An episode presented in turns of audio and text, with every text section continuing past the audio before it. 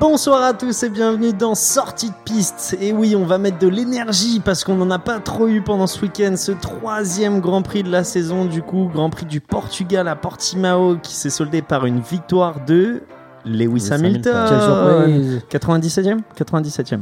97e, la 97e victoire. La centième arrive cette année. Moi, Donc c'était pas un grand prix qui nous a vendu beaucoup de rêves. On pensait que ça allait être un peu plus actif et au final on a été un peu déçus. Euh, mais aujourd'hui on va quand même vous donner pas mal euh, d'éléments qui se sont passés pendant le Grand Prix et même à côté du Grand Prix. Et on va commencer surtout avec un pari gagnant euh, dans notre équipe. Du coup quelqu'un de nous qui avait donné le bon podium. Donc euh, Lewis Hamilton numéro 1. Verstappen numéro 2 et Bottas numéro 3. Et bien sûr, euh, Fabio l'avait deviné aujourd'hui, c'est Willux. Ah. Willux qui nous avait dit Bien ça aujourd'hui. Donc félicitations à toi. Bah, de rien. Honnêtement, pas mal, pas mal. T'as gagné le droit de faire un pari pour la semaine prochaine. C'est ça. Mais, Ça mais, marche. mais en, fin de, en fin de Grand Prix. Pas de problème. Euh, mais à côté, on avait quand même Fabio qui avait dit euh, Bottas podium. Et on avait demandé que tu te mouilles un peu plus. Et du coup, tu avais dit deuxième, Deuxième, mais fini troisième. Main qui avait dit euh, Bottas top 3, Hamilton vainqueur et ensuite Perez ou Verstappen. Donc tu es aussi un peu dans le vrai. Je suis dedans, mais un peu moins que Will. Faut Mm. se mouiller, les gars. Faut, Il faut se mouiller. il faut dire les numéros. Et ensuite, euh, moi, on m'avait insulté parce que j'avais mis Leclerc sur le ouais, podium. Et euh, mais j'avais quand même mis euh, Hamilton et Verstappen à côté. Mais bon, euh, William a eu raison de moi en me traitant de, de petit joueur parce que j'avais mis Leclerc. Euh, on- du coup, Il passe. Vas-y, vas-y, Fabio. Non, t'as osé mettre Leclerc, c'est bien. Ouais, Voilà. mais je pensais qu'il était, qu'il était sur une bonne montée, mais on va voir sur nos top et nos flops, il y a eu euh, des, des surprises et aussi euh, des, des déceptions, on va dire comme chaque semaine. Euh, donc, euh, bienvenue déjà à tous les, à tous les quatre. Euh, on s'est pas, on s'est pas présenté. William qui est là avec nous ce soir, tu vas bien ou quoi? Salut tout le monde. Ça va, ça va super bien. Euh, en plus, le Grand Prix, j'ai dû me le taper en replay parce que je voyageais quand il y a eu le Grand Prix. Et vraiment, je me suis mangé une plaie. Donc, euh, pff, je suis grave motivé pour en parler de ce Grand Prix là. Je suis excité. hein. Fais genre t'es payé pour regarder le Grand Prix. Ouais, non, mais alors là, euh, Même payé, t'aurais pas kiffé. bah, c'est de la F1, on kiffe toujours. Mais là, franchement, euh, Pierre et Alice qui nous ont fait sur ce Grand Prix là, j'ai des choses à dire. Ça marche. Fabio qui est avec nous ce soir, tu vas bien Fabio? Bah, tout va bien et vous? Bah impeccable, tu peux me tutoyer un peu. Y a pas, y a Ah, pas mais je parlais à tout le monde. Moi, tu sais, je me. je- Bah je- répondez messieurs alors, répondez à Fabio. Bah, mais ça va, vrai, et toi, ça va. toi, ouais. Mais aussi les auditeurs. non, oui, ça va. Merci. Parfait. Marin aussi qui est avec nous. Salut à tous. Tu vas bien? Bah ça va, super content de. d'être Rapproche-toi de un petit peu du micro, on sera bien. Super content de- d'être de retour avec vous. Euh, après, comme on a dit, euh, Grand Prix pas folichon, mais euh, c'est pas grave, on est là Mais pour en parler. fin Mais à la fin, Hamilton il gagne.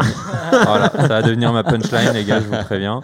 Les 100 victoires arrivent bientôt. Et ouais, on va faire quelque chose pour ces 100 victoires qui arriveront forcément cette année. Messieurs, est-ce qu'on commencerait pas par un petit euh, résumé du Grand Prix en quelques minutes? Avec plaisir. Euh, je vais vous sortir les highlights et vous m'interrompez euh, quand vous voulez pour dire ce qui vous a plu, vous déplu. Ensuite, on fera les top flops et aussi les classements constructeurs et, et, et Les les, pilotes. classements pilotes. Merci beaucoup.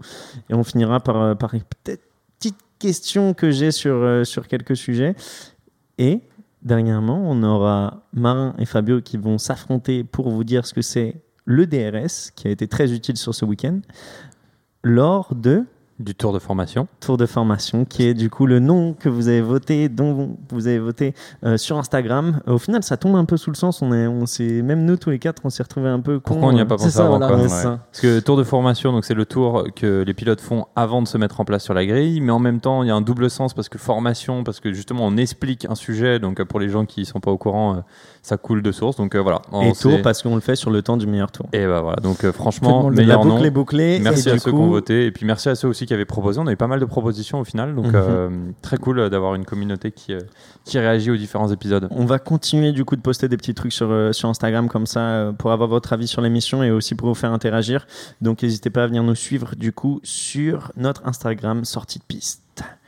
On commence par euh, le, le résumé? Vas-y, Allez. ouais. Allez, Allez, c'est parti. Donc, euh, le Grand Prix a commencé par euh, une très bonne qualification de Bottas qui nous a surpris et on l'attendait tous un peu avec, avec nos pronostics parce qu'on l'avait un peu tous mis sur le podium. Donc, Bottas qui a fait puis, enfin, première position au- en qualification et aussi Alpine qui nous a surpris du coup pendant, pendant les qualifs avec des essais et des qualifs très bien gérés par Ocon. Donc, Ocon qui se réveille un petit peu.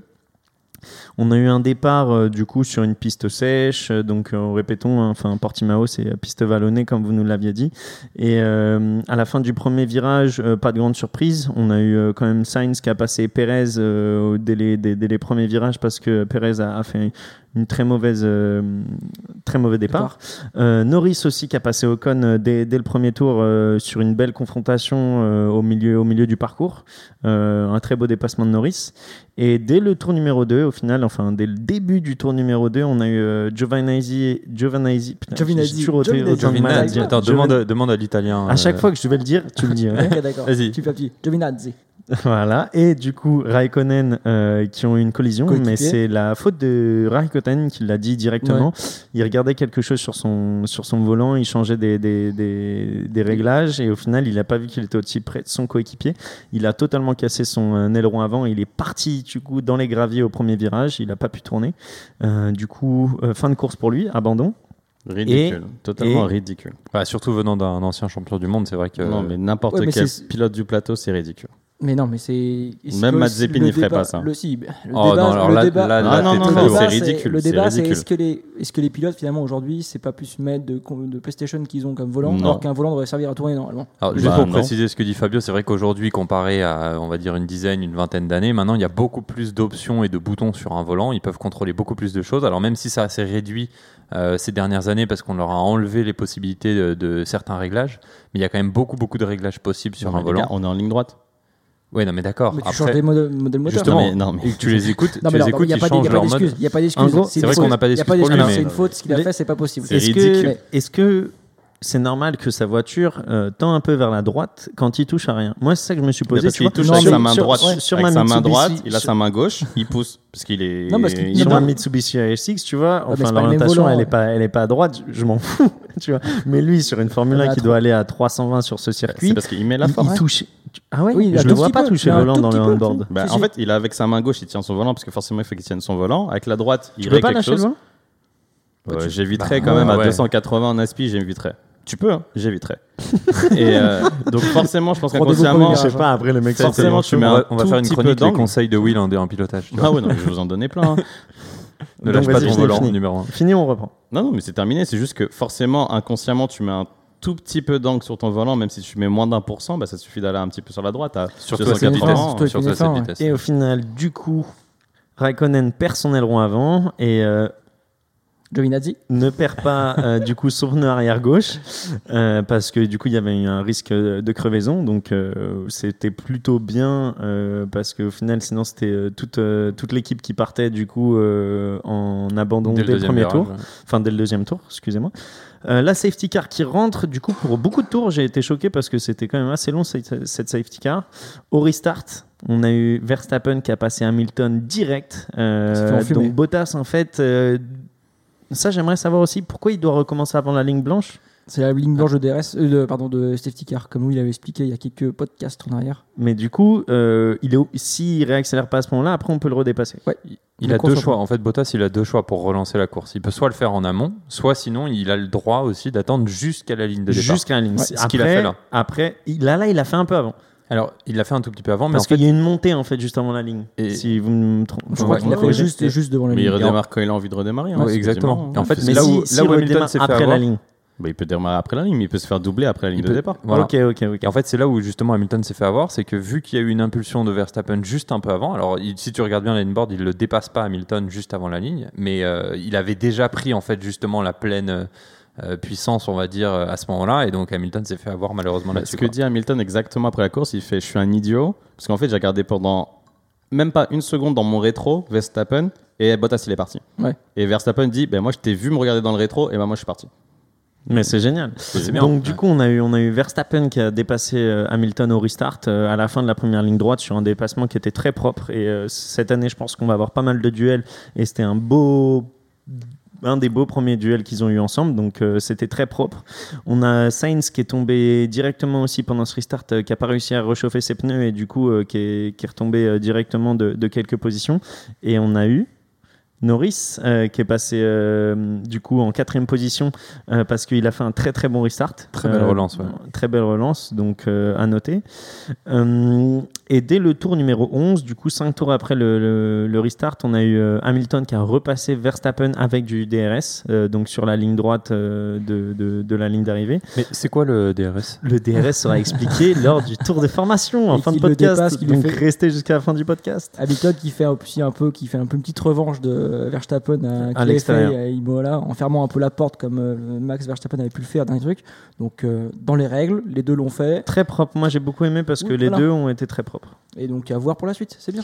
Et du coup, tour 11, Hamilton dépasse Verstappen avec DRS. Tour 19, Hamilton dépasse Bottas avec le DRS. Donc il a quand même un rythme beaucoup plus élevé que son coéquipier et beaucoup sûr. plus élevé que, que, que les Red Bull. En du coup 8 tours, il a réussi à rattraper Bottas qui avait euh, quelques secondes d'avance déjà sur, euh, sur Verstappen. Et ensuite, on s'est un peu ennuyé. là, là, il y a eu un peu rien pendant une vingtaine de tours. Et au 36e tour, on a eu euh, du coup euh, le premier et le seul arrêt au stand de la, de, du circuit. Verstappen qui s'arrêtait au tour 36, euh, qui a essayé de faire un undercut sur Bottas qui n'a pas fonctionné. Bottas est ressorti devant, mais Bottas est ressorti devant avec des pneus froids, froids et Ouais. frais. Et du coup, il a glissé au virage 3 ou 4, et euh, ce qui a permis à, à- à Verstappen de, De le dépasser. C'est ça. Mais c'était incroyable la différence de. de- Après, il de avait eu un tour entier, euh, Verstappen, justement, pour euh, le- l'échauffer. Et en plus, il a fait un très très bon tour de sortie. Euh, je crois qu'il est, euh, il, il est en- sur un record de secteur dans ses trucs de sortie. Alors Après, que il a normalement, undercut. Il est, voilà, il est ouais. dans une stratégie justement, il est à dans la stratégie undercut. Donc, c'est-à-dire que du coup, ses pneus, même s'il les a dégradés un peu, sont très chauds. Et donc, effectivement, ouais, c'était l'avantage qu'il avait euh, envers Et Bottas. l'arrêt de Bottas c'était quand même un peu plus long. 3 secondes 3, je crois. Si 3-3 je- ouais, euh, 3 contre secondes 3, ouais. 2-9. Ouais, c'est ça, voilà. Non, Ouais. même pas moins de 2-3. 2-3. 2-9, euh, peut-être, t'as raison. Ouais, il, a fait une, cas, euh, il avait fait une plus long. 1-9 tout à la fin, ça c'est impressionnant encore. À chaque fois, euh, on s'émerveille de, de Red Bull, qui est vraiment euh, un des meilleurs pit stop crew. Meilleur. 1.9 secondes Ouais. euh, de, pour changer 4 roues, franchement, c'est juste incroyable. Tu vois que McLaren, nous, on le fait en 4 secondes sur Ricardo. C'est là où il se faut Non, poser les bonnes questions. Non, mais t'imagines, tu perds 3 secondes sur un arrêt au stand, c'est énorme. C'est énorme. Après, c'est une technique, c'est une stratégie. Soit tu fais très vite, tu risques de faire une erreur, et donc ça peut te coûter ta course. Après, donc Red Bull sont quand même les champions pour ça, ils ont le record du monde. de- C'est du, Red euh, Bull et Williams. Williams, je crois, ils ont fait une 7 et Red Bull a fait une 7. Alors Ah ouais non, le record du monde, il appartient à Red Bull. euh, Ouais. Mais effectivement, tous les ans, c'est soit Red Bull, soit Williams qui se tirent la bourre pour le meilleur pit stop crew. Et c'est au quoi C'est au centième? Euh, c'est quasiment, ouais, c'est au centième, ouais. Et c'est impressionnant. Et une donc 7, en fait, hein, il faut ça, savoir, c'est- On pourra en revenir si on fait un tour de formation une fois sur le pit stop. Mais en fait, il y, a un- il y a un espèce de classement euh, pas très euh, tu vois, officiel des meilleurs pit, euh, pit stop. Et en fait, à chaque course, vous avez le meilleur pit stop euh, par équipe et ils ont des points. Et en fonction de ça, à la fin de l'année, ils donnent, ils décernent un peu un prix. euh, alors, c'est évidemment, c'est c'est pas un vrai prix, C'est mais le DHL Pit Stop, je crois. que ouais, ça c'est quelque hein. chose comme ça, ouais. Et en fait, euh, du coup, euh, Mais ça, c'est. Attends, c'est. c'est- c'est- tous les ans, c'est Red Bull poussé ou par la. FIA Non, non, c'est pas officiel. non, c'est un, peu truc, officieux euh, dans le paddock. C'est un truc de, de marketing. Exact. Euh, ouais, de marketing, mais c'est aussi. euh, ch- alors, chaque, C'est aussi chaque Mais à la fin, les- tu, tu reçois pas un, euh, Non. genre 3 non, mais millions. c'est non. pour récompenser les ingénieurs qui travaillent, qui s'entraînent tous les jours pour ça, qui font aussi partie de Ce l'équipe. serait marrant au final que la FIA l'admette officiellement Des points en et plus. fasse, ouais, Des points en peut-être à la fin de pourquoi la pas, saison, hein. comme Ouais, il dit, bah. tu vois, genre à la fin de la saison, tu vois.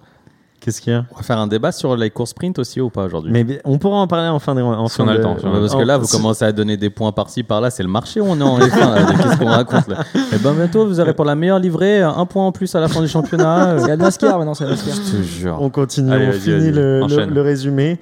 Et euh, du coup, euh, on a maintenant euh, Hamilton, première position, Verstappen, deuxième position et Bottas, troisième, dès le 37e tour, du coup, à la sortie, euh, à la sortie des pit stops. Et au 44e tour, on a Ocon qui passe euh, Sainz. Petit, petit truc. Pérez est premier à ce moment-là. Pérez s'est pas arrêté, Alors, poussé son volant. Pérez, Et tu Pérez est virtuellement Il est pas premier. virtuellement, il est premier sur la Ouais. piste. Pérez est premier sur la piste et il ne s'est toujours pas arrêté. C'est une question que j'ai après et on y reviendra. Et je prends des notes en, dire- en disant qu'on y reviendra parce que je veux savoir si en fait le pit stop est obligatoire ou pas. Ok. Euh, Ocon, tour 44, dépasse Sainz. Donc euh, une Alpine qui dépasse une Ferrari, je pense que c'était pas arrivé encore cette saison, donc euh, c'est pour ça que j'ai voulu le noter.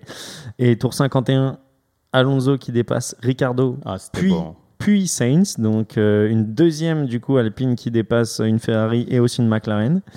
Et euh, ensuite, euh, tour 65, on a Verstappen et Bottas qui sont tous les deux arrêtés, qui avaient beaucoup d'avance euh, sur, euh, sur leur poursuivant euh, pour essayer de faire le meilleur tour et gagner le point du meilleur tour.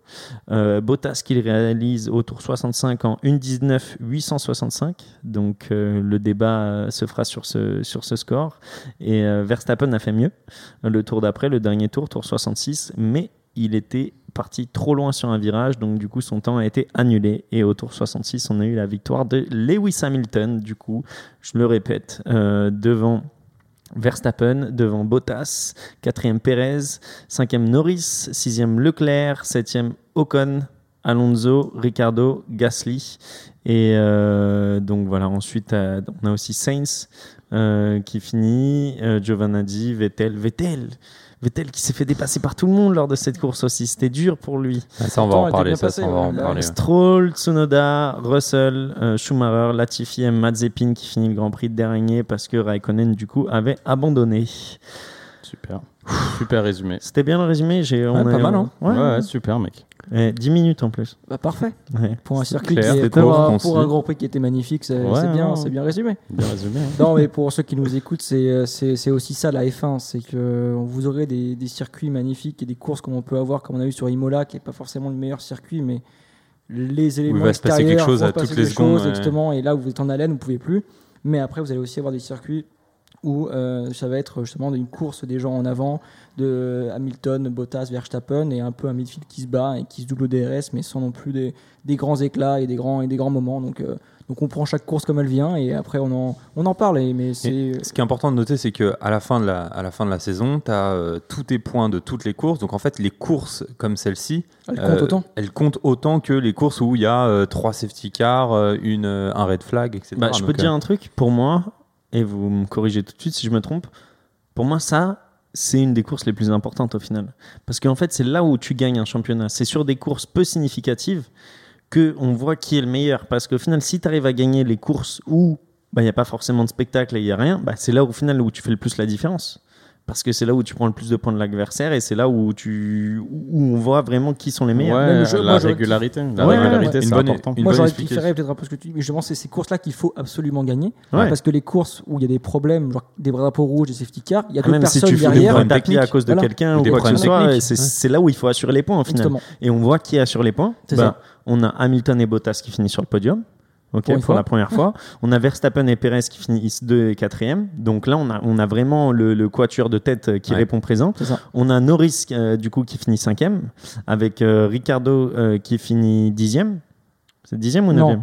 Il- Neuvième. Et on a euh, du coup Leclerc et Sainz dont on va parler plus tard. Leclerc qui fait quand même un, un bon truc avec euh, sa, sa sixième place et Sainz qui est, qui est pas au top. Neuvième, euh, Ricardo. Merci. Et Gasly dixième du coup. Voilà. Et ça. Ocon et Alonso qui sont aussi dans les points. Non, en fait, euh, il y a quelque chose de très parlant pour euh, finir sur ce sujet, c'est que la semaine dernière, on était à un point de différence entre euh, Verstappen et Hamilton au classement des pilotes, euh, et là, on est déjà à 8 points. Bah tu peux nous faire un petit topo sur euh, le, Bah, le classement ouais. des pilotes, ça Donc justement, en fait, avec pas mal la transition, on adore, avec avec euh, Hamilton du coup qui finit premier à 69 points maintenant, euh, avec deux victoires à son actif et Verstappen. Qui finit premier carrément. Genre toi demain tu prédis qu'il va y avoir les- une pandémie je sens le fan, le fan. Il y a un prono pour fin de Il a- saison direct. il a- les gars, oui, il va finir premier à la fin de la saison, Oh, ça c'est wow. pas une question. Mais euh, non, il est, je- ce que je veux dire, c'est qu'il a fini premier ce week-end et donc ça lui permet de prendre euh, la tête, de conserver pardon la tête au classement des pilotes. Euh, on a Verstappen qui le suit avec 61 points, donc il y a déjà 8 points d'écart comparé à, à la semaine dernière il y en avait qu'un, euh, avec euh, un point. Et puis ensuite Norris, euh, Bottas, Leclerc, Perez. euh, Ricardo, Sainz et Ocon et avec Gasly enfin donc ça ça fait plaisir c'est que dans là je viens de citer les 10 premiers dans les 10 premiers on a nos deux français et puis ensuite, on enchaîne sur Stroll, Alonso et Tsunoda. Donc là, on est jusqu'à la 13e place et là, c'est toutes les personnes qui ont des points. Et ensuite, euh, eh ben, on a la fin du tableau avec euh, Raikkonen, Giovinazzi, Vettel, Russell, Schumacher, Mazepin, Latifi. Donc ça, c'est toutes les personnes qui ont pas Vettel, encore ouvert. Vettel, il a autant de points que Mazepin. Exactement. Ça, c'est ouais. triste. C'est c'est triste. triste, Ouais, ouais, c'est c'est triste triste. parce que la voiture qu'il a aujourd'hui normalement devrait euh, lui permettre, euh, tu vois, d'avoir quelques points, euh, d'avoir ouvert le compteur en tout cas en trois courses. Euh, son coéquipier, bon, il en a pas non plus beaucoup, hein, il en a cinq. Euh, mais c'est vrai que c'est triste, malheureusement. Mais très étonnant que, que cette Aston Martin n'arrive pas à décoller au final parce que là ça fait quand même trois grands prix. On attendait Bah, Alpine, Alpine ils ont Elle est répondu pourrie, la Aston Martin. Elle est juste pourrie. Ouais, mais on l'attendait pas là. On Mais que pourquoi une- l'année dernière elle était performante et cette année elle de- arrivait pas elle Bah, arrive parce pas que cette année, déjà, tu as des nouveaux pneus. Les pneus, ils ont changé un tout Attends, petit attends, peu de. attends. Est-ce que quelqu'un là en Si. top ou flop Si. Moi, je l'ai en flop. Je te parle pas Attends, de la bah, dimension des on en pneus. Parlera tout à l'heure. Non mais tu peux dire quand même ce que tu penses. Mais non, Le mais mec- on me dit le qu'il mec s'est coupé Mais direct. bien sûr que si. Enfin, les pneus ont changé. On, je parle pas de la dimension entre les 18 et 22 pouces. Je te dis la structure des pneus ont changé parce que Ouais, l'année voilà, dernière. je voulais dire ça, c'est pour ça. ouais. Ouais, mais Qu'est-ce que t'appelles tout. la structure des pneus? C'est parce qu'en fait, tu avais des pneus beaucoup plus, euh, t'as des pneus beaucoup plus résistants cette année comparé à l'année dernière. Pourquoi? Parce que l'année dernière, il y a eu beaucoup de soucis. Si vous vous rappelez Silverstone, De euh, crevaison, ouais. de crevaison, etc. Il y a eu, en fait, les- elles étaient mises à beaucoup de pression. Et donc, Pirelli, cette année, ont voulu faire une structure de pneus beaucoup plus résistante, histoire que. Les structures c'est quoi? C'est la, la c'est gomme la c'est jante, la- avec, tout, avec la jante, c'est la gomme, c'est l'intérieur du pneu. du ouais. Mm. Ok, donc on parle de matériaux ou on parle de, de pression de d'air à l'intérieur du pneu? Frère, là-dessus, je C'est sais un- pas. De tout, de tout. Ouais, c'est je avec c'est des important. amateurs, c'est chaud. Ah non, là, je pas dire. c'est important, je vais pas C'est chaud. c'est important de noter que l'année prochaine, avec les nouvelles voitures, il y aura un changement de pneus où là, on aura des pneus beaucoup plus grands, alors 18 pouces, si je me trompe pas. Exact. Il y a déjà eu d'ailleurs quelques essais et c'est vrai que c'est assez impressionnant de voir la taille du pneu par rapport à la hauteur de la voiture parce que ça arrive limite à la tête euh, du pilote. Ouais, ça fait un peu, euh, je trouve, euh, pas, pas, de- pas de Jeep, mais en fait une voiture surélevée. En fait, je trouve que ça rajoute vachement de caractère à la voiture. ça je donne du caractère. D'accord. Ouais. Et euh, si tu veux, juste avant de passer au top flop, euh, on peut euh, finir sur le classement des constructeurs, du coup, très rapidement à jour. Donc Mercedes forcément premier, Red Bull, euh, McLaren sur le podium. Donc ça, ça fait plaisir aussi. Ferrari, Alpine, AlphaTauri. On a Aston Martin, Alfa Romeo et puis Williams et avec As ensuite qui complète euh, ce classement. Et on entend que Marin, c'est le troisième Grand Prix et il a déjà dit. Du coup, Ouais. t'as Mercedes entendu ou pas T'as entendu ou pas Il a dit Non, évidemment Mercedes. euh, Non, il a dit évidemment Mercedes, mais à la troisième place, il a dit quoi McLaren, McLaren, et ça, ça- fait plaisir. Donc tu l'as Bah ouais. déjà un peu converti. euh, Bah non, Ah non, parce que c'est un déjà- amoureux de F1 Bien et sûr. McLaren, c'est un pilier de la Formule 1. Tout, tout le monde aime McLaren, mec. Bien sûr. sauf Fabio. Si. Allez, on passe. Ah, Moi, j'aime pas Ferrari, donc je te le dis. hein. Ouais. Messieurs, dames, du coup, on va passer au top et flop. Qui veut commencer le top et flop de la semaine? Bah allez-y, si vous voulez, je commence. Allez, c'est Bah, parti. On en a parlé un petit peu tout à l'heure, donc moi, mon, mon top, pardon, excusez-moi, c'est euh, l'équipe française Alpine, bien sûr, qui nous se réveille ce week-end. Ça fait plaisir de voir un peu Cocorico. Ouais, bleu, blanc, rouge. Ça fait plaisir de voir un peu l'équipe française euh, reprendre des points. Euh, faut noter aussi que le début de saison était un peu compliqué pour Alpine et même un peu beaucoup compliqué. Il était nul. Et euh, ils, ont amoli- ils ont apporté une petite amélioration euh, cette, euh, ce week-end. mis Beaucoup en place. apparemment, si tu les écoutes. Ouais. Ouais, beaucoup, mais je pense que c'est un petit peu. D'aéro, ouais, etc., D'aéro, tout ça. Et bon, je pense que c'est un petit peu que c'est pas ça qui va faire gagner des courses, mais en tout cas, c'est ça fait plaisir de voir que ça évolue. Et, et donc voilà, donc moi je voulais juste dire que Ocon, je, je suis le premier un peu à dire que Ocon est un peu surcoté parfois. Là, il met une claque à Alonso en qualif. Je crois qu'il se qualifie euh, P6, si je dis pas de bêtises, ou il finit P6 plutôt. Non, il, il finit pas P6, mais c'est sûr qu'il se qualifie P6, Il, ouais, je crois. ouais, c'est ça, il se qualifie Il fait P6 et il fait P7. ouais, il fait Exact. Et Alonso P8. C'est ça. Et Alonso se qualifie 13ème, donc il met encore une rouste à Alonso qui lui ne passe même pas en Q1. Euh, en Q1, il arrive à se débrouiller avec des, euh, des grands pilotes devant, donc c'est bien, ça fait plaisir. Mhm. Euh, en Q1, ouais. Et, Q3, euh, Q3, Q3. Il passe pas en Q3. Il passe pas en Q3, pardon. Et euh, non, mais en tout cas, ça fait, euh, ça fait plaisir de voir Alpine retrouver un peu ses lettres de, noblesse, sachant que c'est la seule voiture du circuit à être motorisée Renault. Le moteur Renault Ah qui ouais, a vrai, très ça. bien marché pour, sur, sur, sur, sur- ce circuit. Pardon. Et donc, moi, je pense que c'est un, Qu'est-ce qui fait qu'un moteur marche sur un circuit tu et pas penses un que- autre? Moi, j'arrive pas à une comprendre voiture, ça. c'est un- Mais tu penses que c'est le moteur ou c'est les pneus? Moi, c'est la gestion des pneus qui m'a impressionné sur ce Grand Prix des Renault. Je parce pense que, que tu prends le dernier relais d'Alonso en dur, il a remonté tout le field. Ouais, mais c'est après c'est aussi ce, ce Grand Prix, les durs étaient vachement plus efficaces que les médiums. Ouais, mais tout le monde, tout le monde les fait pas Alonso, fonctionner il aussi s'arrête bien. au 40e tour, il fait euh, 40 tours du coup sur médium et 26 tours euh, sur du hard. si tu prends euh, le, le sta- regarde quand Bottas sort des pits, euh, il a énormément de mal à faire fonctionner les pneus. Même sur, sur son dernier relais, il les fait pas fonctionner incroyablement les durs. Alors que je pense mais que le Bottas, meilleur rythme- c'était des pneus usés. Oui, Est-ce que ça peut jouer Non, pas spécifique. Je pense pas que là ils Il y aient avait fait de énormément tours, de je pense, tours en dur. Non, non. Tu vois, si tu regardes bien le rythme d'Alonso en fin de course, il était quasiment égal au rythme des Mercedes à un moment. Il Ouais, mais c'est tant mieux, c'est cool. En fait, ce que Non, je veux dire, ça veut dire que la gestion des pneus est quand même je impressionnante pense parce que que c'est la gestion de la voiture, c'est de la voiture qui allait très bien avec ce circuit et avec ce pneu, le réglage aussi de la voiture, je pense qu'il a été anticipé. Et donc la voiture va très bien avec ce circuit. Donc ce que je pense, c'est que genre, justement, Moi, je suis très content de ce qui va se passer avec Alpine, mais je vais mettre un petit bémol aussi. Ça faut faire attention parce qu'il y a d'autres circuits, d'autres types de circuits qui vont arriver. Moins de virages, plus de lignes droites, imaginons. Et je pense, imaginons à Monza, tout ça. Bon, le week-end prochain, il y a Barcelone. On va être sur un même type de circuit qu'on a eu à Portimao, moins vallonné, certes. Mais donc, je pense que l'Alpine, en tout cas, j'attends que l'Alpine fonctionne très bien aussi à Barcelone. Ah, c'est vrai que ça fait plaisir. Ouais, ça a du sens. Ouais, bien sûr. Et, Ton euh, flop, s'il te plaît. Mon flop, euh, bah, moi, mon flop, c'est Aston Martin. Aston Martin, parce que ben, je l'ai pensé vraiment euh, compétitif, en fait. Je me suis dit au début de- d'année, bah, écoutez, euh, euh, Aston Martin, ils ont utilisé un, quelque chose qui, qui marche plutôt bien, c'est copier ce qui les premiers et on fait, ce que, et on fait pareil qu'eux et ça marche. Ils ont acheté pas mal de pièces à Mercedes, ils ont acheté le moteur Mercedes, ils ont un peu une Mercedes un peu low cost, mais euh, je m'attendais à que ça marche. Mais quand on dit ils ont acheté des pièces à Mercedes, parce que l'année dernière, on a entendu, même là sur Netflix, tu le vois, etc., euh, que tout le monde dit c'est exactement la copie, co- copie conforme de la Mercedes de la saison d'avant. Ils achètent vraiment des pièces à Mercedes Alors, F1 Bien sûr. non, Non, mais soit faut- ils achètent des pièces directement, soit ils achètent des plans. Ils achètent des plans surtout, c'est pas des pièces. Mais ouais. qui vend les plans? Euh, Mercedes, les écuries. euh, En fait, les pièces qu'ils achètent, Ouais, ça va ouais, être du, les des, écopes des de Power ils achètent. hein. Euh, Non, mais le problème des écopes de frein de l'année dernière, C'est qu'ils étaient copiés quand même, mais on sait pas comment Ouais. ils ont copié. C'est ça en le fait, justement, le problème des écopes de frein Mais de c'est l'année dernière, est-ce que tu as achetés. le droit de vendre des plans ou des brevets ou des, des- oui, mais Bien pas tout. Mais pas tout, justement. T'as t'as une règle. En fait, le problème des écopes de frein qu'il y a eu l'année dernière, c'est qu'en 2019, tu avais le droit de vendre des écopes de frein à d'autres équipes. Et plus maintenant. Et sauf qu'en 2020, donc l'année dernière, il y a eu le scandale avec Aston Martin. Qu'est-ce que tu appelles l'époque- écope de frein? C'est les plaquettes? C'est quoi? C'est Non, c'est le système de refroidissement des freins qui est à l'intérieur de, juste à côté de, de l'essieu, du pneu. Ok. Tu vois, t'as un pneu et t'as une sorte de, de petit tuyau d'échappement qui sort à l'intérieur du pneu. Donc à entre le nez de ta Formule 1 et ton pneu. Tu vois un petit truc qui sort et ça, c'est les copes de frein. Ok. Et normalement, tu peux pas le copier parce que tu le vois pas. Si le pneu est mis, tu le vois pas. C'est là où justement où il y a eu l'attaque des autres, euh, des autres écuries qui disaient en mode en fait vous pouvez pas le deviner ça, c'est la seule pièce que vous pouvez pas deviner en prenant des photos en regardant la Formule 1.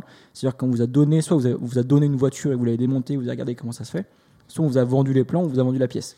C'est pour ça qu'il y a eu beaucoup de, beaucoup de problèmes justement sur, ce, sur ces écopes de frein et que ça a fait un gros scandale l'année dernière. Cette année, c'était un peu la même chose avec Aston Martin. On pensait qu'ils allaient reprendre un peu ce qui avait marché l'année dernière, donc prendre les meilleures pièces de Mercedes, les faire, les faire sur leur voiture. Sauf qu'en fait, ça marche pas. Pour l'instant, ça ne marche pas. Ils se sont dit, on va, on va prendre un très bon pilote qui est euh, Sébastien Vettel, qui était peut-être un peu très bon pilote. C'est un, autre débat, je pense. Mais c'est pour ça que je mets Aston Martin dans le, en flop. C'est que la voiture n'est pas compétitive.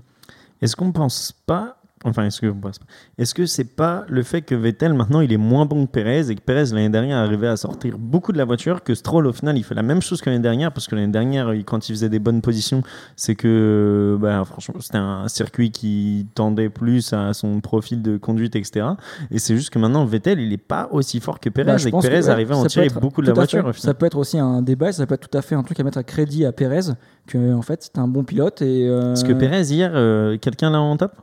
On verra Non. après il élu Perez- driver du day. euh, ouais, driver Perez a fait un très bon Grand Prix hein. Ah, il Il- Attends, moi je trouve qu'il a fait un... Encore une fois, Perez a fait un très bon Grand Prix. Il a fait un bon Grand Prix. Il est là, Ouais, il bon est parti Prix, un bon Grand P4. Prix. il est parti P4. Il finit P4. Il Ouais. est là où il doit être. Il a fait un bon il est là où il doit être. C'est la première fois où il est là où il est doit là être. où Bo- comme Ouais, Bottas. il Bottas, a, il est il a il réussi à se relever. Moi, mais il est loin de. Verstappen encore en rythme. hein. Pour Il finir est sur la voiture, elle est faite pour Verstappen, elle n'est pas faite pour lui. Et justement, c'est ça qui est bien. Mais pour, juste pour finir sur euh, celui de Fabio, effectivement, je pense que c'est le fait que la voiture n'est pas compétitive et qu'il y avait tel dedans qui n'arrive pas non plus à la rendre compétitive qui fait qu'il l'a mis en flop. Moi, j'ai l'impression qu'il a perdu ses cheveux, il a perdu l'envie. Passons. Comme Willux. Tapé Euh. Quelqu'un a une photo de, de, de, de Vettel sans ses cheveux Enfin, une photo Ouais. récente Bah, Pas- non, pas attends, dans les attends le Grand Prix de Turquie, tu verras. Parce que c'est vrai, finalement, on l'a- pas vu. Si, en fait, on l'a vu En avant. pré-saison, en pré-saison, Ouais, t'as vu qu'il avait pas de cheveux, mais depuis. toujours des casques. Eh, Elle était très belle cette blague. Ok, donc top pour moi. Tu penses que c'est lui qui a demandé qu'on fasse le Grand Prix de Turquie pour qu'il aille faire son implantation Tu Mais sais, il va pas se qualifier, il va sortir en Q1, il va sortir de sa caisse, il va partir à l'hôpital.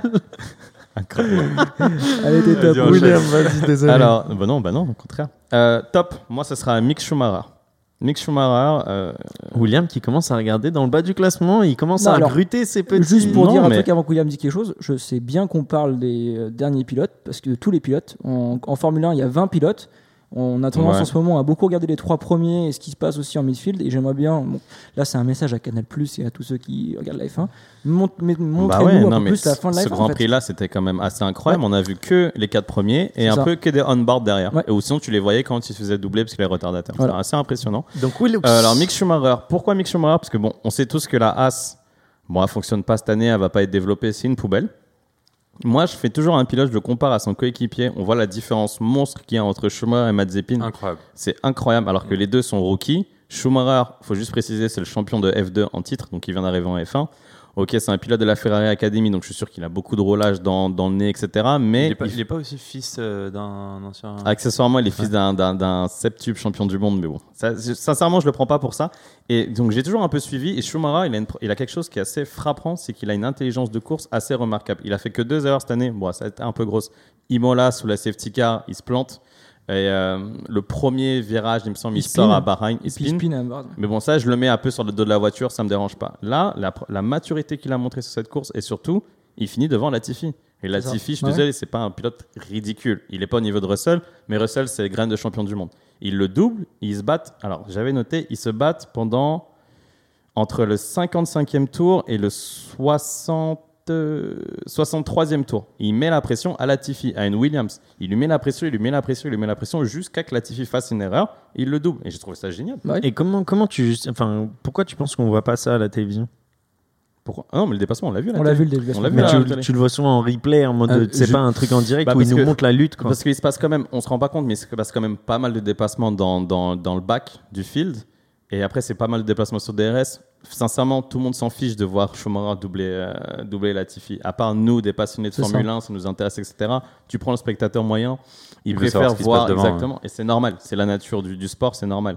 Mais sa course était très intelligente, belle gestion des pneus, il fait preuve de beaucoup de maturité et surtout, il, emmag- il emmagasine pardon, beaucoup, beaucoup, beaucoup, beaucoup de bagages techniques. Parce que se taper une poubelle comme il le fait et en tirer aussi bien qu'il le fait, moi je lui tire mon chapeau. Donc, petite question, euh, quand un pilote qui finit du coup à la 19, 18, 17e place euh, du Grand Prix et que Ouais. tu le mets dans un top, est-ce que lui il sort de sa monoplace avec en tête Ouais. le fait qu'il a fait un bon week-end ou est-ce qu'il sort en mode euh, pff, de toute manière je m'entraîne Non, non, non, non. Il sait qu'il a fait un bon week-end. Russell, tu Il a vois battu beaucoup- son coéquipier. Il a- coéquipier- exactement. coéquipier, On a dit que c'était le plus important. Il a son ingénieur. Je sais pas si vous, êtes- vous entendez les radios avec son ingénieur. Son ingénieur, il a une voix super Ouais, est super trop bien. calme.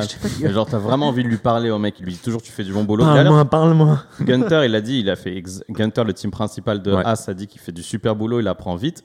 C'est le plus important qu'on demande à un rookie. Apprends, fais pas d'erreur. Si en plus t'arrives à te battre avec des Williams, on a vu avec Russell, il y a du rythme dans les Williams, même si on part en course. Mec. euh, Donc on est bien d'accord, c'est pas les mêmes objectifs. On parle pas Non, de points, non, on parle de En prendre plus, la un hockey, on en lui demande vraiment prendre l'expérience, fais pas de bêtises, te fais pas remarquer comme Mazepin. Ton flop, s'il te plaît. Mon flop, moi, je le mettrais euh, sur les pneus. Parce que, bon, évidemment, moi, j'ai vu le Grand Prix après coup.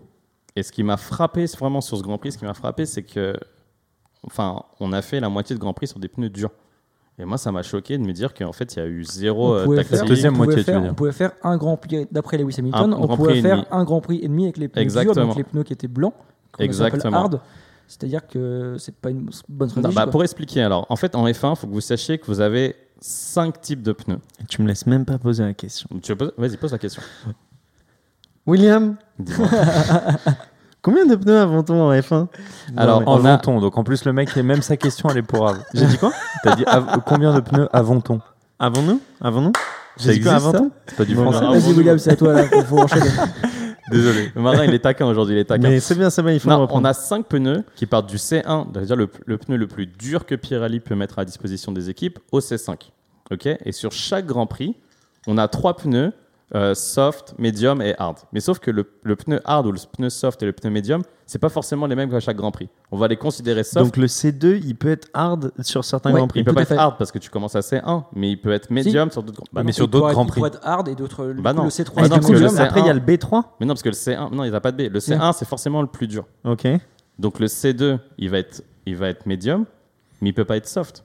Non, la question en fait, c'est que un C1 aujourd'hui, non, un, un, pardon, Un un, C- C3 aujourd'hui, peut C3, peut-être être C2 demain sur un autre Grand Prix. exactement. C'est ça. C'était ça la, et la réponse. Voilà, C'est ça que je voulais dire. ouais. Non, mais exactement, voilà, c'est ça. Et t'as pas mentionné les deux derniers du coup? Euh, C4 et C5. Donc ça, c'est les, sont? les pneus les plus tendres, tendres, tendres, tendres que vous pouvez imaginer en F1. Très bien. C1, c'est les plus durs, C5, c'est les plus tendres. Ok. Ouais. Mais Et- c'est pas, ce- c'est pas les, sur les white du coup? Ah, t'as les pneus wet, mais j'en Ouais. parlais Ah, pas là, ok, je parlais vraiment sur les pneus sur Donc, le sec. Est-ce que tu peux lister tous les pneus qu'il y a? Il y a C1, C2, C3, C4, C5, Sachant que tu pars- intermediate et wet. Ça, Exactement. Tout à fait. Donc il y a tous les 7 pneus. pneus. Donc là, je me focus sur les pneus. Pneus ou pneus si vous êtes Pourquoi de- je du me sud focus ou du centre? Pourquoi je me focus sur les pneus secs? Parce que c'est que là où tu peux avoir cette variation qu'un pneu euh, C2, il peut être à la fois médium ou hard. Et sur une course, on choisit trois types de Et pneus. je vais un pourquoi. En fait, c'est Pirelli, en début de saison, qui annonce sur chaque Grand Prix quel pneu il va emmener. Entre le soft, le médium et le hard. Donc à quel point le dur va être dur et à quel point le soft va Attends, être c'est soft. Pirelli, mais c'est validé par la FIA.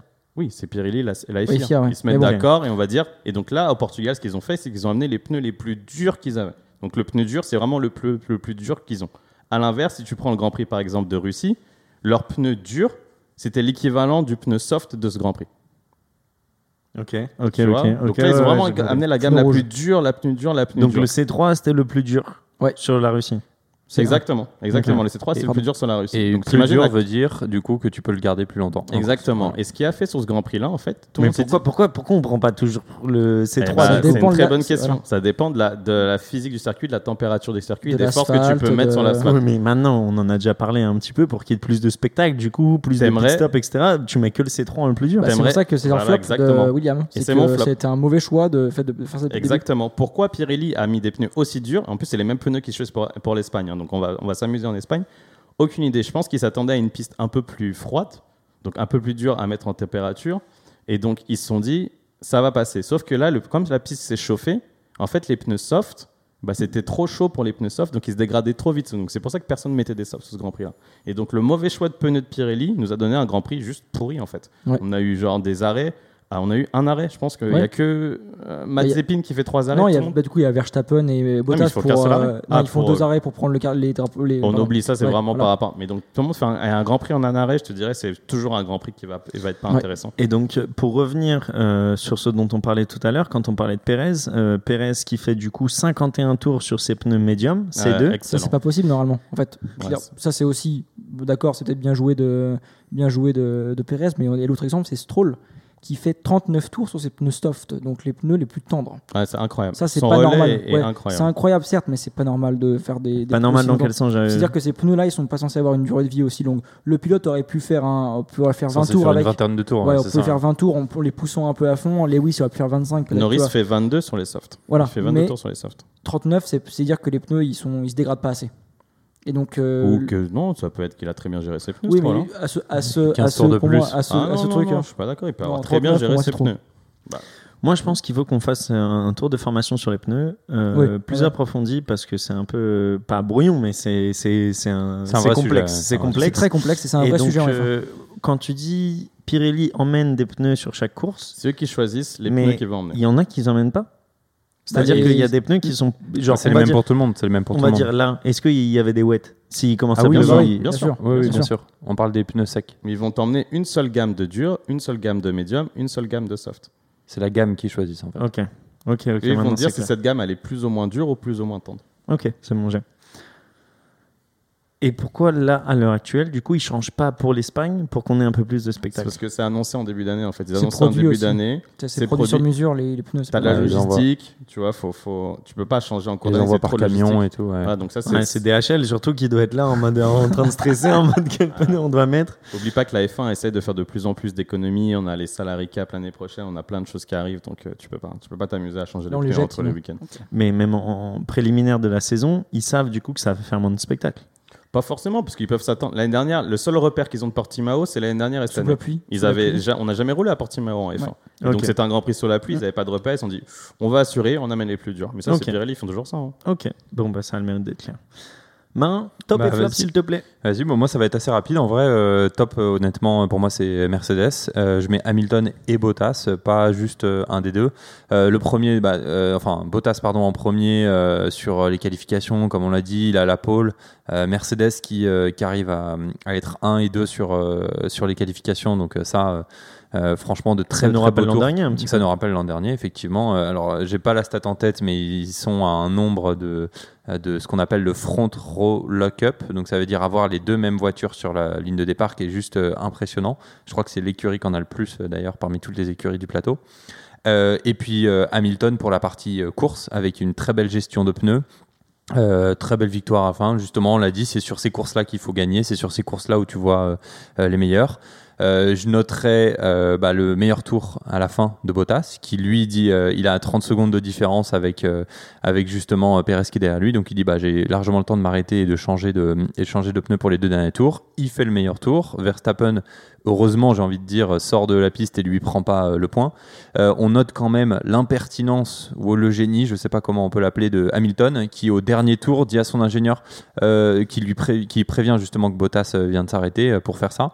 Il dit moi j'ai le temps de m'arrêter aussi parce que je suis chaud pour tenter le meilleur tour. Donc euh, voilà, juste euh, juste là-dessus. Alors, euh, selon toi, bluff, imprudence, euh, trop Bah, de confiance, c'est quoi? Non, je pense que tu- Hamilton, c'est souvent, il est en mode, par exemple, tu vois, quand il dépasse Perez, il savait même pas que Perez. No flag. Ouais, il, il dit, mais attends, mais Perez, il est censé être derrière moi, je suis en train de lui prendre un tour. Il fait, non, non, non, en fait, t'es en train, il était, il était devant toi, quoi. Donc c'est vrai que sou- souvent, Hamilton nous a, il nous a habitués à ça. Il y a plusieurs fois où il finit le Grand Prix, il dit, attends, mais c'est le dernier tour, c'est le dernier tour, j'ai gagné? Donc euh, moi je pense que non, c'est plus, une erreur euh, de sa part juste de, de jugement. Euh, donc voilà, et puis Bottas qui revient euh, là où on l'attend, j'ai envie de dire. Ouais, parce Euh, qu'on l'a pas mal décrié ici Ouais, autour de cette table. Notamment ces moi, dernières donc euh, la pole position qu'il fait, c'est quand même très bien joué. Donc vous l'attendez troisième.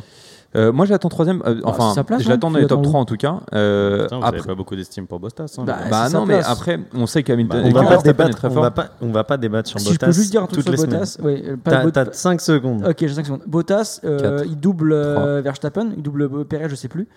Euh, Toto Wolf prend le micro. Et lui dit, Ah vas-y, oui, go. Ouais. bravo, milieu bien de joué. course. En Ouais. milieu de course. Ouais. ouais. Et comme on l'a peut-être dit dans les autres podcasts, Toto Wolff ne prend jamais le micro pour encourager un pilote. Donc je pense que ils ont Mercedes, Toto Wolff ont compris que la santé mentale De de Bottas Bottas, passait est, par. euh, euh, est faible ouais. et qu'il faut le motiver, il faut lui montrer parce qu'il faut deux, deux voitures pour être champion du monde. Le Mais bien. Non, mais voilà, donc. euh, C'était plus de 5 secondes, mais ça valait le coup de, de le dire. Donc euh, merci Fabien. Effectivement. Et non, c'est là, là où ça fait plaisir, c'est qu'effectivement, ils ont dit on a amené beaucoup de modifications sur la voiture, donc euh, ils rev- reviennent un petit peu devant Red Bull, donc ça fait plaisir. Et sur le flop, bah, moi j'ai mis Tsunoda. En fait, on en a un petit peu parlé aux, deux, Ah. aux deux précédents Grands Prix. Euh, moi, je lui ai- j'ai rien, vrai, j'ai rien dit vraiment sur les deux Grands Prix précédents parce que j'attendais un peu de voir. Euh, tout le monde a vraiment mis Tsunoda sur un piédestal en disant vous allez voir ce qu'il va faire, etc. Euh, honnêtement, moi j'avoue que je, regarde beaucoup aussi le, le tempérament des pilotes. Et quand je vois un mec qui est un rookie qui commence à insulter tout le monde à droite à gauche alors qu'il est déjà à sa deuxième course, euh, t'as envie de lui dire, J'avoue mec. qu'il est, il est très, Il est euh, très sanguin. agressif. Ouais. Très Alors qu'en sanguin, plus- ouais. Il surconduit la voiture. Et, et alors qu'en plus, euh, Sur nous, ses, on a sur cette ses- image. sur a- ses handboards quand t'as son micro là. Ouais. Ah, c'est hein. Vous pouvez très écouter sur. YouTube, Vraiment, il est ouais. super grossier, super énervé Ouais. envers les autres, envers. Là, il a insulté Vettel Et- euh, et ce t'as- week-end. t'as une expé- et tu vois, t'as une- on a une image euh, notamment des Japonais qui souvent en plus euh, ils sont plus restreints sur leur euh, sur- alors respectueux. Je pense que ils sont tout le monde est respectueux, mais ce que je veux dire c'est qu'ils sont plus restreints sur leurs sentiments ou le partage de leurs sentiments. Et voilà donc euh, et puis bah là il fait un Grand Prix euh, clairement euh, moyen. hein. il finit euh, 10-16 c'est ça ou euh, On a 14. ouais, 14 19, 17, euh, 16. Ouais, donc euh, voilà, 16. Euh, donc voilà, donc euh, trop loin derrière son coéquipier qui arrive à rentrer dans les points et qui se battait un peu pour les, les 10 premières places. Donc euh, Tu vois la maturité d'un Déception. Gasly comparé à Tsunoda Ouais. Parce que Tsunoda, je pense, coup de volant, il a le niveau d'un Gasly, mais juste que Gasly, lui, il fait pas de, il fait pas d'erreur en fait. exactement. Il ramène la voiture. Après, là, moi, c'est aussi la Fatory en général. hein. Je suis pas non plus très, très satisfait de l'équipe à Fatory. Mais en après, général. Gasly, je pense que c'est stratégie parce que comment c'est en soft, ça fait deux fois qu'il se plante sur les stratégies. Rappelle-toi, mais en genre, Imola, déjà, les pneus, euh, les clés wet. Bahreïn aussi, pour moi, ils étaient aussi trompés dans la stratégie. Euh, je me rappelle plus de Bahreïn bête. Ils Mais ont si, commencé sur ça. les wet alors que tout le monde Ouais. commence en intermédiaire, là ils commencent sur les softs alors que tout le monde doit com- Mais tu qualifies pas en Ouais. Q2 avec des softs, ça n'a aucun sens. Bon, vas-y, du coup, toi, Piche, euh, c'est quoi ton top flop Ouais, euh, rapidement? Alors moi rapidement, on va faire ça bien. Euh, mon flop déjà, je vais commencer par euh, Sainz parce que même si les pneus n'étaient pas chauds au restart, euh, je trouve ça bizarre qu'il n'arrive pas à reprendre ensuite sa position et qu'il se fasse dépasser par les deux Alpines du coup en fin de Grand Prix et qu'il n'arrive pas à suivre, à suivre le niveau de son coéquipier qui est Leclerc. Et euh, du coup, qui ramène pas pour toi, Fabio, les points, Les à la maison ouais. Ferrari. Et honnêtement, euh, après trois grands prix, je le pensais Bah, plus, plus- en fait, je pensais qu'il s'était adapté à la, à la voiture et là, je vois que pas du tout, tu vois. Il y a deux semaines, il a fait une belle course. hein. Ouais, il fait Mais une belle que- course, mais quelque chose, un truc. Parce que moi, genre, je veux dire, c'est que Sainz et euh, notamment la Ferrari ne marchaient pas du tout avec les pneus médiums. Sainz est parti justement en, en soft, en pneus rouges, et a mis les pneus médiums derrière. Mais il pouvait pas s'arrêter parce que les gens étaient tellement proches et s'il s'arrêtait, il perdait, il perdait tout. Et les pneus médiums ne marchaient pas du tout avec la, la Ferrari. Leclerc, contrairement à lui, euh, à Sainz est parti en médium et après a changé pour les hard. Qui étaient pour les médiums. Il est parti, Sainz, il est parti en, Non, euh, en soft. Leclerc. et- ah Leclerc ouais. est parti en médium, il est, il est parti, et après il est passé en hard, et la Ferrari était plus compétitive avec ça. Donc c'est juste que moi je, lui, je pense que c'est juste une histoire de voiture. Je suis peut-être faire un peu mon chauvin là-dessus, mais pour moi c'est une histoire de voiture qui était qui allait pas du tout avec les softs, avec les pardon avec les médiums. Ouais, je suis d'accord. Et Ils euh, ont pas réussi à ouais. chauffer les pneus Non, tout non. le week-end. Ouais, mais au final, euh, Sainz finit 11ème, il est pas dans les points, il ramène pas euh, ça, rien à la du- maison, Ouais. alors que Leclerc, il finit 6 et qui ramène les points à la maison. Ouais, mais Et après, du c'est coup, t'as un champion du monde, euh, futur champion du monde contre Sainz. hein. Mais faut pas dire futur champion du monde, euh, euh, sinon il y a trop de champions Bah, il y a du 19, monde. euh, il y a 19 euh, Futur futurs champion du monde, hein, Je suis pas du tout d'accord. Ouais, mais tu vois ça fait veux dire. trois ans que tu dis que Leclerc il va être champion du monde. Pour moi, tu es champion du monde sur des choix de carrière. Et le choix de de Leclerc il y a deux ans en rejoignant Ferrari, bah, c'était au mauvais moment. Et aujourd'hui, ça- Il est jeune, il est jeune, Ah non, mais Leclerc. attends, attends, attends, Attends. je peux pas laisser passer ça. Ouais, c'est chaud. C'est un pilote de la Ferrari Academy. Il y a deux ans, quand il arrive en F1 chez Alfa Romeo, Ferrari se battent pour le titre de champion Chez du monde. Sauber à l'époque. ouais. Chez Sauber, Alfa Romeo, ils se battent pour le titre de champion du monde. Tu peux pas dire qu'aller chez Ferrari, c'est un mauvais choix de carrière. C'est pas du tout un ans, mauvais choix de carrière. Il C'est va aller où C'est un pilote de la. Ferrari Academy? Il, Il va aller où? Il va aller va chez. Non, il va rester. Mais il faut que Tu veux mon ami Fabio Non, se ouais. reprenne et, Non, appelle ses, ses émirs. c'est- normal qu'il soit chez Ferrari. Il avait pas d'autre choix. C'est comme Non, si Russell c'est- ira chez Mercedes, Oui. quoi qu'il arrive. Je dis pas c'est une erreur de carrière. Ouais, je me reprends. Je dis plus, c'est que c'est une, une question de timing en fait. Ouais, C'est-à-dire que tu- pas son timing.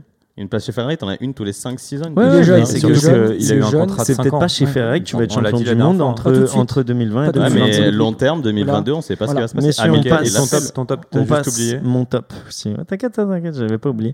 Euh, mon top, c'est Norris. euh, parce que Norris, il est exponentiel. Ah, ça check. Mon gars. Ah, T'as pas, t'as pas converti que. Norris, il est exponentiel sur euh, ses performances d'année en année. Euh, donc, tu peux le voir là aujourd'hui, bah, il est troisième au, au classement euh, pilote, comme, euh, comme Marin l'a dit. Et aujourd'hui, il ramène encore la cinquième place. Bah, je pense qu'il a tout dit et il fait tout, même sur ses déplacements, la manière dont il les fait. Euh, la glace qu'il a, Course euh, le sourire qu'il a à la fin de la course, euh, le, le gars est tranquille. Pour l'instant, il n'a pas le melon, donc espérons que ça reste comme ça. Il a fait une belle course et espérons que, comme je l'ai dit tout à l'heure, pour moi, c'est des courses où il faut prendre les points. C'est pas a des courses impressionnantes. Il est libre. Voilà, voilà. C'est un gars, ouais, tu le payes et il te rapporte Et les points. il combat son coéquipier, donc c'est Voilà, l'expérience ouais. Si on peut faire aussi, je peux faire un peu le, le mauvais côté dans, ce, dans ces choses-là, c'est il a aussi de l'expérience dans la McLaren, contrairement à son, à son nouveau coéquipier. Et euh, on l'a dit, et moi je cesserai encore de le dire, mais parce que je l'ai souvent dit, Norris, pour moi, j'attends de voir qu'il délivre pour que je le prenne vraiment au sérieux. Là, il délivre, je le prends au sérieux. J'attends de voir sur le reste de la, sur le reste de la, de la, de la saison. Parfait. Euh, messieurs, moi j'avais juste une petite question en plus euh, parce qu'on l'avait, on en a un peu parlé et je voulais revenir dessus pour que ça soit un peu éclairé. Euh, Pérez qui est premier au moment de la course, euh, quand Hamilton, Bottas et Verstappen se sont arrêtés, Pérez ne s'est toujours pas arrêté. Et euh, du coup, on l'a dit, Hamilton demande le drapeau bleu, alors qu'au final, non, il était devant en fait Pérez, donc euh, ils étaient en train de, de, de, De se battre, de, hein. se battre, ouais, de, Ouais. de racer. Quelle est la règle? Est-ce que le pit stop est obligatoire sur toutes les courses? Est-ce que c'est à chaque fois sur toutes les... Enfin, comment, comment ça se passe? Est-ce qu'il peut rester devant? Et Même si, on l'a vu à un moment, il perdait énormément de temps. Bah, avant le dépassement d'Hamilton, il perdait plus d'une seconde au tour. Donc euh, forcément, rester sur les mêmes pneus, c'est pas forcément euh, la bonne solution. Mais sur d'autres courses, ça peut être un scénario différent. Donc, quelles sont les règles et quelle est votre opinion sur ça? Bah, moi, je peux donner la règle, si tu veux, avant de donner mon opinion. La règle, c'est simple, c'est minimum un pit stop sur tout le Grand Prix. Voilà. Ça, Dans toutes les courses. FIA. Dans toutes les courses, Là, Sauf quand ça- ça pleut. sauf quand Ouais. ça pleut, effectivement. Et Et aussi, ça- même, quand ça pleut, c'est quoi Il n'y a pas la règle. Tu fais ce que tu veux. Tu fais ce que tu veux. parce que les Donc pneus tu peux ne pas t'arrêter. Ouais. Ok. Il y a aussi il y a une autre règle aussi qu'il faut ajouter à ça, c'est qu'il y a, euh, on a parlé tout à l'heure des pneus et des différents euh, types de pneus et des couleurs de pneus. Dans chaque euh, week-end et notamment dans chaque course, il y a au minimum un pneu à utiliser qui est soit le soft, soit le médium, donc soit le rouge, soit le jaune. Si tu utilises un des deux, tu peux utiliser ce que tu veux derrière. Le, le, le blanc et choses comme ça, ou utiliser d'autres rouges, mais tu en as au moins un des deux à utiliser. Donc ça veut dire ça, ce qui veut dire en fait faire un arrêt aussi. Ok, donc euh, Pérez savait qu'il devait s'arrêter. Ah, dans tous les cas, ouais, il devait s'arrêter parce qu'il avait un arrêt obligatoire. Et Et, juste pour préciser ce qu'a dit Fabio, en fait, quand, quand tu arrives au week-end, chaque écurie a un, ensemble de pneus. Ils n'ont pas, par exemple, euh, 50 euh, ensembles de pneus jaunes, par exemple, euh, de pneus médiums. Ils ont vraiment un ensemble défini et tous les drivers ont la même chose. Et donc, en fait, quand tu cours, euh, quand, tu, quand tu fais les qualifications, etc., tu dois puiser dans les pneus que tu as. Tu peux pas euh, t'inventer 5 ou 6 paires euh, de, de soft ou de médium. Bah, c'est pour ça qu'on a la moitié des pilotes en finale qu'on qu'on commençait la course avec des pneus déjà usés qu'ils avaient utilisés pendant les séances de qualification ou Ah bah alors c'est simple, quand tu es dans le top 10, tu es obligé d'utiliser les pneus que tu as utilisés en qualification, en Q3, Mhm. et, euh, enfin en tout cas sur le, sur, le début. Euh, et effectivement, ouais, tu vois Hamilton ou, euh, ou, euh, ou Perez, euh, ils font euh, toute la course euh, sur des pneus utilisés.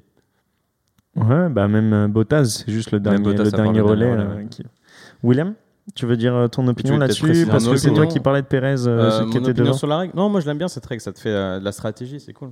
Ça me dérange pas. Mais sur le fait, tout à l'heure, tu disais justement euh, virtuellement, enfin, tu disais non, pas virtuellement, Non, mais que- était premier. Quand on dit que quelqu'un est premier virtuellement, ça veut dire que lui s'est arrêté et que le mec en face s'est pas arrêté. C'est ça être virtuellement d'abord. C'est que sur la piste, t'es pas premier, mais virtuellement, tu serais premier quand lui fait l'arrêt. Quand tu dis que Perez est virtuellement premier, non, il est premier sur la piste. C'est pour ça Non, qu'il y a c'est l'histoire du Hamilton qui blue est flag. virtuellement premier. C'est pour ça que C'est t'as- exactement. C'est Hamilton Ah qui est oui, ok, virtuel. ok. Parce que quand il s'arrêtera, il passera premier. Mais non, sinon moi la règle, moi, moi, ça me satisfait. J'aime bien les règles tactiques. Et comme ça, pourquoi, honnêtement. pourquoi dans ce cas-là, Perez il s'arrête pas plus tôt et on finit là-dessus? Parce que les pneus peuvent aller plus loin encore.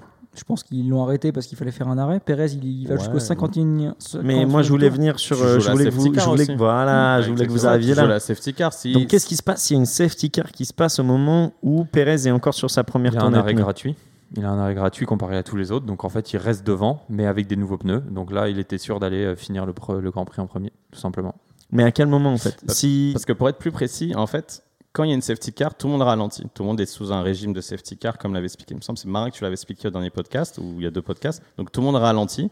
Et donc si tu es devant, tu as un écart de 30 secondes, il va rester le même l'écart. Tu peux pas gagner du temps. Donc il a le temps de s'arrêter, de ressortir devant avec ses nouveaux pneus.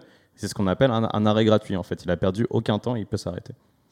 Ok, c'est très clair. Bon, ben, je- ils ont essayé, mais ils n'ont pas réussi. Au, au final, ils ont quand même la deuxième et la, et la quatrième place chez Red Bull, même s'ils n'avaient pas le rythme ce week-end. C'est quand même pas mal. Passons au tour de formation. C'est parti. C'est parti. Allez, là. Donc, on a euh, Marin et Fabio qui vont s'affronter pour nous parler du DRS. Le DRS euh, qui a été vraiment beaucoup utilisé sur, sur ce week-end, euh, vu que tous les dépassements ou presque se sont faits sur, sur le DRS. Euh, donc, messieurs, vous avez 1 minute 19 euh, et 865 euh, centièmes pour nous décrire ce qu'est le DRS. Qui veut commencer Normalement, il y a le Shifumi au départ c'est pour ça, il y a le commencer. Ouais. Ah ouais, putain. Euh, ciseaux, Ciseaux, ciseaux. Ah, Feuille, feuille. Pierre. Twitter de Fabio. Et Fabio, tu décides de commencer ou de laisser la main? Je commence. C'est parti, Fabio, quand tu veux. Tu me dis quand t'es prêt, j'appuie sur démarrer. Vas-y. Alors le DRS, c'est un peu comme euh, donc le DRS. Il ne faut pas penser non plus que ça veut dire dispositif de réduction du spectacle. C'est pas du tout ça. Le DRS, c'est système de réduction de la traînée en traduction en français. Pour comprendre le DRS, c'est très simple. Il y a deux, choses à comprendre. La première chose, c'est le clean air et le dirty air. De- clean air, donc l'air propre en français, c'est quand vous êtes un pilote, vous êtes sur la piste, personne devant vous, vous êtes tout seul. Pas de turbulence, le moteur et les pneus sont refroidis, la voiture se conduit normalement. Ensuite, vous avez le second état, le dirty air. Le dirty air, c'est quand vous avez un pilote qui est devant vous. Dans ce moment-là, vous avez beaucoup de turbulence. La voiture est plus difficile à conduire dans les virages. Le moteur chauffe plus, les pneus chauffent plus et la dégradation des pneus augmente. Conduire devient plus difficile. Donc c'est très simple. On a inventé le DRS pour qu'on puisse réduire ou du moins gommer ce, que, ce qui se passe avec le dirty air, qu'un pilote qui est avec le dirty air puisse rattraper en ligne droite un pilote avec le clean air. Donc en fait, le DRS, c'est quelque chose de bien pour le spectacle. Après, messieurs, à vous le débat, mais est-ce qu'on pourrait pas arrêter d'abuser des bonnes choses parfois? Oh, pas mal la petite réflexion sur la fin. Et il l'a fait, laisser- il l'a fait du coup en 1 minute euh, 8. 06. Ouais, t'as arrêté un peu Ah, dix avant, donc j'imagine que c'était Non, 8. non, non, j'ai arrêté quand il a dit vraiment. Non, euh, ouais, c'est bon. Non, c'est Ouais. parfait, super. Ok, non, donc franchement. 1 minute 6, il s'est même laissé un peu de temps. Du tu coup, voulais rajouter quelque chose On te laisse, euh, si t'as envie encore bon, un petit peu. Le débat, on peut débattre dessus pour le temps T'as qui 10 reste. secondes, non Combien de secondes On va laisser la place à Marin et ensuite on va débattre. Marin, c'est quand tu veux. Tu me dis démarrer. Vas-y. Alors, donc DRS, Drag Reduction System, ou en français, système de réduction de la traînée. Donc, on l'appelle aussi l'aide au dépassement. Alors, qu'est-ce que c'est? Très simple, système mécanique avec un vérin hydraulique qui est situé sur l'aileron arrière de chaque voiture. Il, permet de relever une partie pour mieux laisser passer l'air. Alors, quel, intérêt, vous me direz? Bah, En relevant ce bout d'aileron euh, de à peu près 5-8 cm, on réduit la résistance aérodynamique de la voiture, celle qui normalement va coller au sol de la voiture. Ça permet donc de gagner entre 10 et 20 km/h de vitesse de pointe. Attention, ça réduit aussi l'adhérence. C'est pourquoi on utilise euh, le DRS qu'en ligne droite. Quel est l'objectif final? Tout simplement d'augmenter les dépassements et d'amener plus de spectacles. Une petite expérience chez vous pour comprendre, très simple, vous mettez votre main sous l'eau et vous verrez que vous aurez, plus, vous aurez moins de résistance si la main est parallèle à la surface plutôt que perpendiculaire. Le DRS expliqué très simplement dans votre bain. Euh, quelques règles, du coup. Euh, il est activé ou non par la direction de course et seulement après trois tours. Euh, il est activable si on est à moins d'une seconde derrière son adversaire. Il est aussi activable seulement dans les zones de DRS, il y en a entre 1 et 3 par circuit. Euh, et il s'active et se désactive avec un bouton sur le volant. Alors une pédale pour Ferrari au tout début, mais maintenant ils ont abandonné le concept et il se désactive dès qu'on appuie sur le frein. Quelques stades pour finir. Il a été mis en place en 2011. Il y a plus de 50% des dépassements sur certains Stop. circuits. Non, Et- c'est 19, c'est 19. 3 secondes encore. Pardon, pardon, pardon, et, pardon, pardon. ah, et on finit avec 60% en moyenne des dépassements aujourd'hui en F1 sont Top. faits avec le Je DRS. suis désolé, c'est de Voilà. ma faute. Je pensais que c'était 50% une la dernière stat? Non, donc en fait, euh, ouais, il y a deux stades différentes. C'est que depuis qu'on a mis en place le DRS, il y a plus de 50% euh, de dépassements comparé à avant, avant 2011. Et 60% des- de tous les dépassements qui sont faits en moyenne euh, en F1 sont faits avec le DRS. Waouh. Et ouais. C'était super, les gars. Euh, Ouais, les deux je super, dire, les les, gars. les Je suis deux très super content bien. Parce que c'était complètement. euh, moi, j'ai pas du tout parlé des règles actuelles. Ouais, exactement. ça, en Totalement fait, euh, différent. ouais, c'était très Totalement Mais bien. en gros, il y, a- y quelque chose. euh, moi, je voter marin. Non, déjà. tu votes pas, tu votes pas, tu votes Si, pas. si, je veux Mais si, marin. vote. Ok. Je voter marin, mais pour une chose, c'est que toi, t'as pas expliqué le côté euh, Fabio, t'as pas écouté le Ouais. le côté mécanique. Le fait que en fait c'était un vérin hydraulique qui, qui Ouais. baissait euh, La les règle, Pour moi, pour moi, c'est pas important.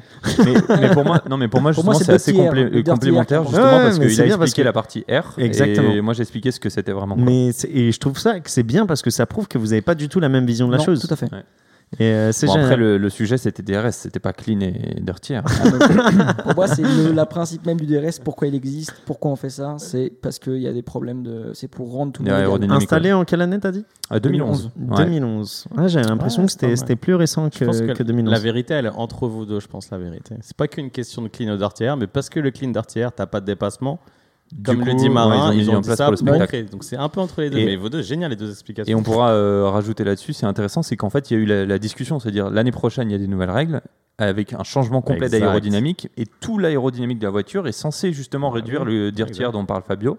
Mais en fait, ils s'accordent tous pour dire que le DRS servira toujours. Parce qu'en fait, dans tous les cas, ok, il y a des circuits où en fait ils vont pouvoir être beaucoup plus proches les uns des autres et à ce moment-là doubler plutôt dans les virages qu'en ligne droite. Mais en ligne droite, ce sera toujours euh, nécessaire.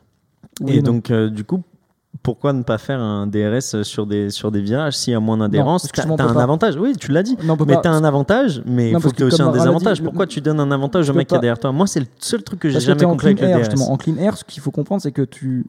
Alors, en clean mais air, tu t'as as, du tu as tous les avantages. T'as du dirty air parce De que qui t'es derrière. Oui. Si t'as du clean air, c'est que t'es devant. Oui. Et enfin, Ouais, mais donc, non, mais du coup, c'est ceux qui sont devant, ils Ouais, continuent partent, et ils partent devant Ouais, et après mais l'autre il voilà. C'est pour ça en fait. pour moi, c'est ça une question ça. de, de, de C'est rajouter du challenge. Et ouais, ça du. dans ce cas-là, après moi la, la vraie question c'est surtout qu'il y a beaucoup de trafic, c'est ça qu'il faut expliquer. Donc même euh, quand t'es premier, parfois tu peux Eh prendre ben, du ça dirty devient des stratégies parce qu'il y en a qui vont ralentir pour permettre à l'autre de le récupérer derrière pour qu'il soit dans une seconde. Il y a quand même Comme tu Hamilton l'a super bien fait hier euh, dans un moment de trafic où il a réussi à prendre le DRS sur, euh, sur un ouais. retardateur. Et on parle de méritocratie. La méritocratie, c'est d'arriver déjà à une seconde derrière le mec avant.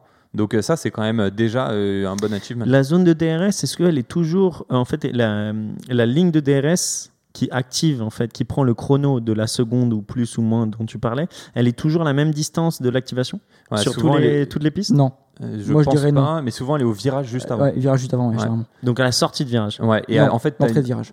À l'entrée de virage, tout est complètement automatisé parce que sinon ce serait pas possible. Et en fait, tu as une indication sur ton, Qui sur dit ton volant DRS qui dit tu as le droit d'utiliser le DRS. Euh, et à ce moment-là, ils ont un bouton sur le volant, ils appuient dessus et le DRS se désactive directement dès qu'ils rappuient à la fin de la ligne droite sur la pédale de frein. 10 à 20 km/h, tu disais, moi j'ai Ouais. l'impression que c'est beaucoup plus quand tu vois des dépassements en fin de ligne droite, t'as l'impression Après, que le gars c'est le bouffe y a à 50 plusieurs choses dedans. C'est que les gens ils utilisent aussi, il y a plusieurs rapports moteurs qu'on utilise dans les voitures. Ouais. Je suis sûr que quand Hamilton Ouais. dépasse euh, Perez, il, a, il est en mode 3 moteur, donc il Et donne même euh, plus simplement que t'as, t'as l'aspi. Hein, déjà, Ouais. oublie pas, t'as fait, c'est pour ça que- c'est pour ça que j'aimerais bien revenir un que peu ça, sur le débat du DRS, parce que en fait, le DRS, c'est fait pour augmenter l'effet de l'aspiration. Donc le but, c'est que justement, c'est que tu Mais sois ça, dans ce- fallait le dire dans ta minute dans ce- 19. Ouais, euh, c'est trop tard. c'est trop tard, c'est trop Il tard. te restait 10 secondes. Ah. Excusez-moi les gars, mais je, quand Après, je il un d'Ortier, vote à donner, d'Ortier, on c'est sait pas à qui va le donner, mais voilà. c'est ça. Non mais je- le DRS, c'est un vrai débat aujourd'hui en Formule 1. Euh, parce que comme on l'a vu pendant cette course, on a vu que des dépassements en... avec le DRS. On n'a vu aucun dépassement réellement dans les, dans les Norris virages. qui en a fait un beau quand même sur Ocon euh, premier tour. Ah ouais. Ah ouais. Le débat DRS. dé- Débat DRS. Et, euh, et que justement. C'était pas un beau dépassement C'était un beau dépassement, mais justement, mais c'est que moi, le, le truc, le débat du DRS en général, on est tous les premiers à dire qu'on n'aime pas forcément ça. Euh, est-ce que justement, on n'aime pas forcément ça, mais est-ce qu'il ne faut pas remodeler le, le DRS comme il est actuellement? Actuellement, on l'utilise dans la fenêtre de une seconde. Est-ce qu'il ne faudrait pas justement l'arrêter dès que le pilote se rapproche de, à 5, 5, 5 centièmes de l'autre pilote pour profiter maintenant de le- de L'aspiration. de l'aspiration à ce moment-là? Et sinon, on casse. Moi, je, personnellement, je suis un fan de Formule 1 et le DRS aujourd'hui casse les dépassements et euh, donc les pilotes ont tendance à attendre la ligne de dépassement pour utiliser le DRS.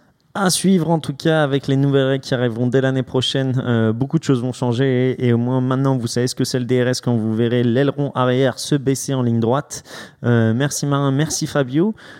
Finissons ce podcast et euh, ce débrief du Grand Prix portugais sur euh, les du coup pronostics pour le Grand Prix de ce week-end qui sera le Grand Prix de Barcelone, le Grand Prix espagnol qui veut se lancer sur du coup le podium de ce Je vais week-end. le faire très rapidement. Hamilton, Verstappen, Bottas.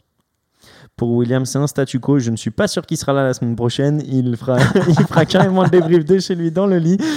Je dis la même chose que la semaine dernière. Euh, Fabio. Moi, je vais mettre, euh, écoute, je vais mettre Hamilton numéro 1, Bottas numéro 2, Perez, bah Verstappen. Eh ben, on a dit qu'il faut tenter des trucs. Le Tente mec va jusqu'au rien. 4. Euh, non, ouais, moi, euh, Hamilton, Bottas, Verstappen, Perez.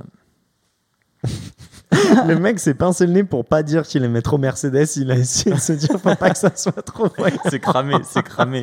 Et toi, Piche Euh, bah moi, je vais pas mettre Leclerc, sinon on va encore se foutre de ma gueule. C'est possible. hein. Euh, non, mais moi, tu sais quoi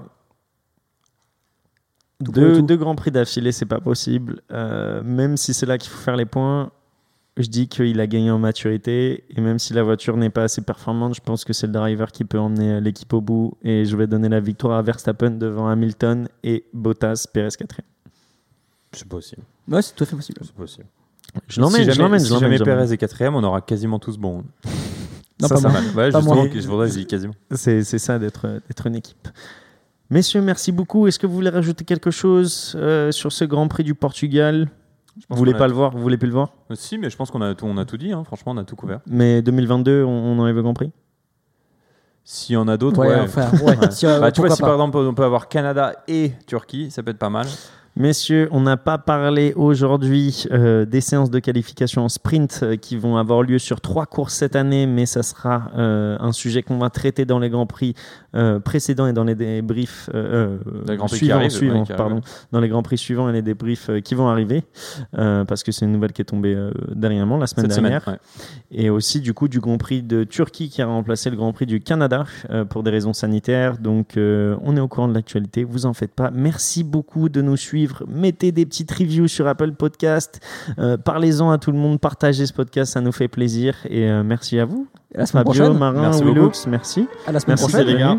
Euh, vive la Formule 1 et puis à la semaine prochaine. Allez, ciao. Ciao. Allez, ciao.